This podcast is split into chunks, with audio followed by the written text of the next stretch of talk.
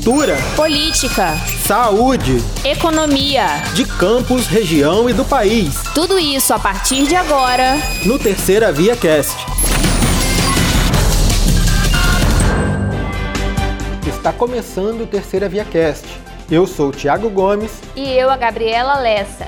Fique por dentro conosco das principais notícias do site do jornal Terceira Via desta quinta-feira, dia 17 de março de 2022, a partir de agora. A Prefeitura de Campos dos Goitacazes anunciou nesta tarde o aumento da passagem do transporte público para R$ 3,50, um reajuste de 25%, muito além da inflação no período. A medida entra em vigor na próxima segunda-feira, dia 21. Atualmente, a tarifa é de R$ 2,75 a Prefeitura chegou a anunciar em janeiro que o aumento só aconteceria após a implantação do novo sistema de integração do transporte público municipal. No entanto, houve mudança na decisão após reunião com representantes do setor. Ainda sobre o transporte público, manifestantes interditaram na manhã desta quinta-feira a estrada que liga Tapera à Lagoa de Cima em ato contra a falta de ônibus. Segundo eles, a região não vem sendo atendida pelos coletivos.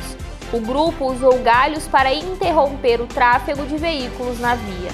Essa é a terceira manifestação motivada pela falta de acesso ao transporte público municipal em apenas 24 horas. A Secretaria de Saúde de Campos informou que se pronunciará por meio de decreto municipal na próxima segunda-feira, dia 21, sobre a liberação do uso das máscaras em ambientes abertos e fechados. Segundo o órgão, a decisão será baseada no estudo técnico que está sendo feito pela Subsecretaria de Atenção Básica, Vigilância e Promoção em Saúde. Ainda segundo a Secretaria de Saúde, nas últimas semanas o município vem registrando queda no número de casos positivos, óbitos e internações. Até esta quinta-feira, as internações nas UTIs das redes própria e contratualizada apresentava um índice de 12,5% e a clínica médica de 6,38%. Quanto à testagem desta semana, também com registro de queda na procura, tem índice de positividade de 4% dos exames realizados. A deputada federal Clarissa Garotinho anunciou que seu gabinete em Brasília foi informado nesta quinta sobre a liberação de recursos para a construção do novo Hemocentro de Campos, com a aprovação de novo projeto.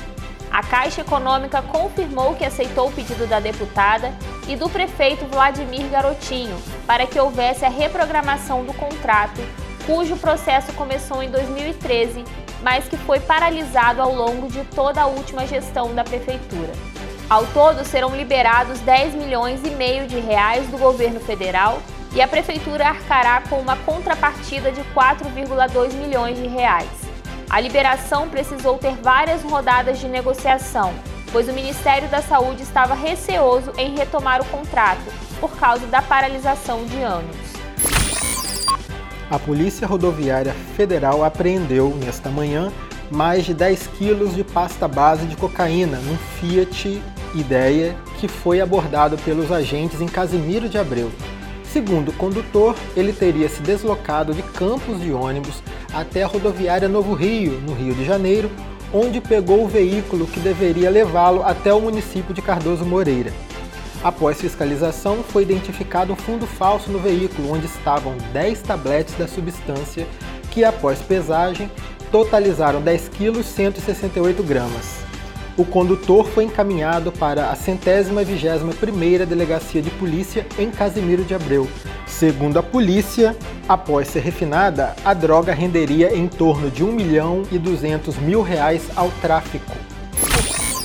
O Hospital Ferreira Machado divulgou nesta tarde o estado de saúde do homem baleado por um taxista na Avenida Alberto Torres na noite de quarta-feira, dia 16 de março. Segundo a assessoria da unidade, ele foi atingido no ombro e no pescoço e encontra-se estável na sala de repouso. O paciente tem 33 anos e é funcionário de uma empresa que realiza obras para a Prefeitura de Campos. O suspeito de ter atirado contra a vítima é procurado pela polícia. De acordo com informações de outros trabalhadores da obra, a vítima se desentendeu com o motorista de um táxi minutos antes do crime, em outro trecho de obras na avenida, próximo à Praça do Canhão. Os dois discutiram porque o carro que dava apoio à obra estava estacionado na vaga destinada a taxistas.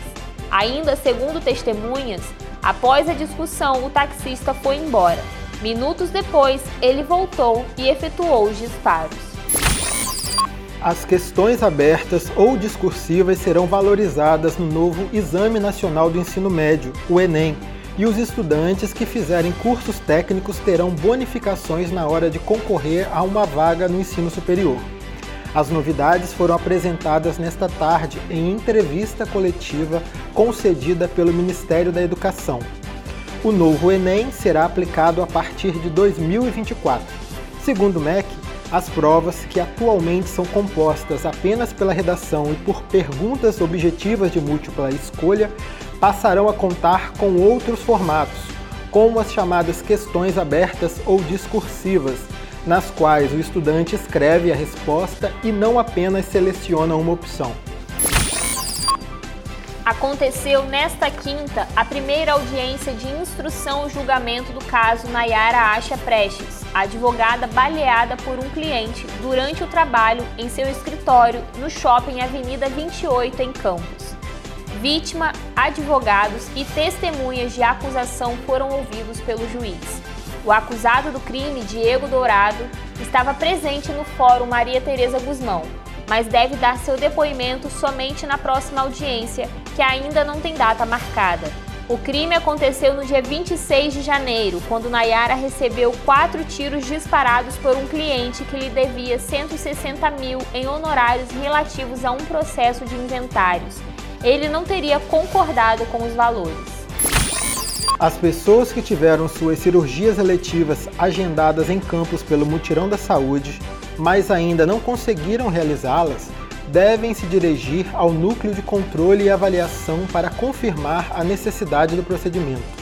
O núcleo funciona na Rua Voluntários da Pátria, número 175, em frente ao prédio da Secretaria Municipal de Saúde.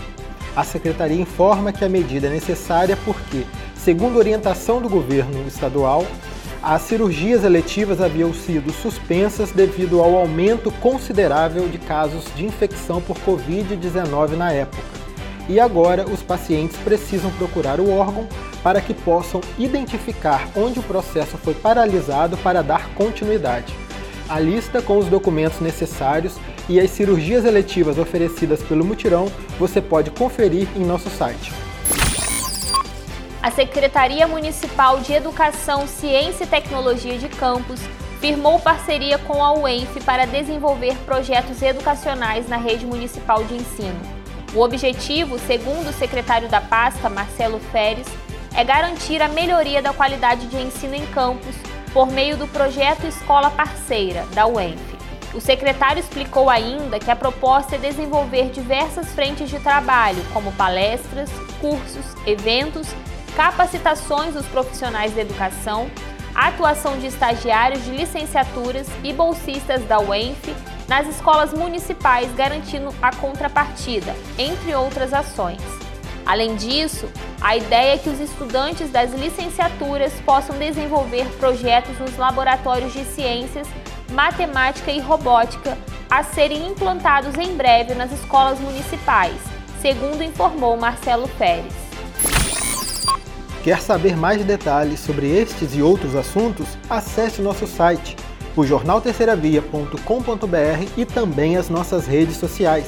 Te esperamos aqui para o próximo Terceira Via Cast. Fique sempre muito bem informado com a gente.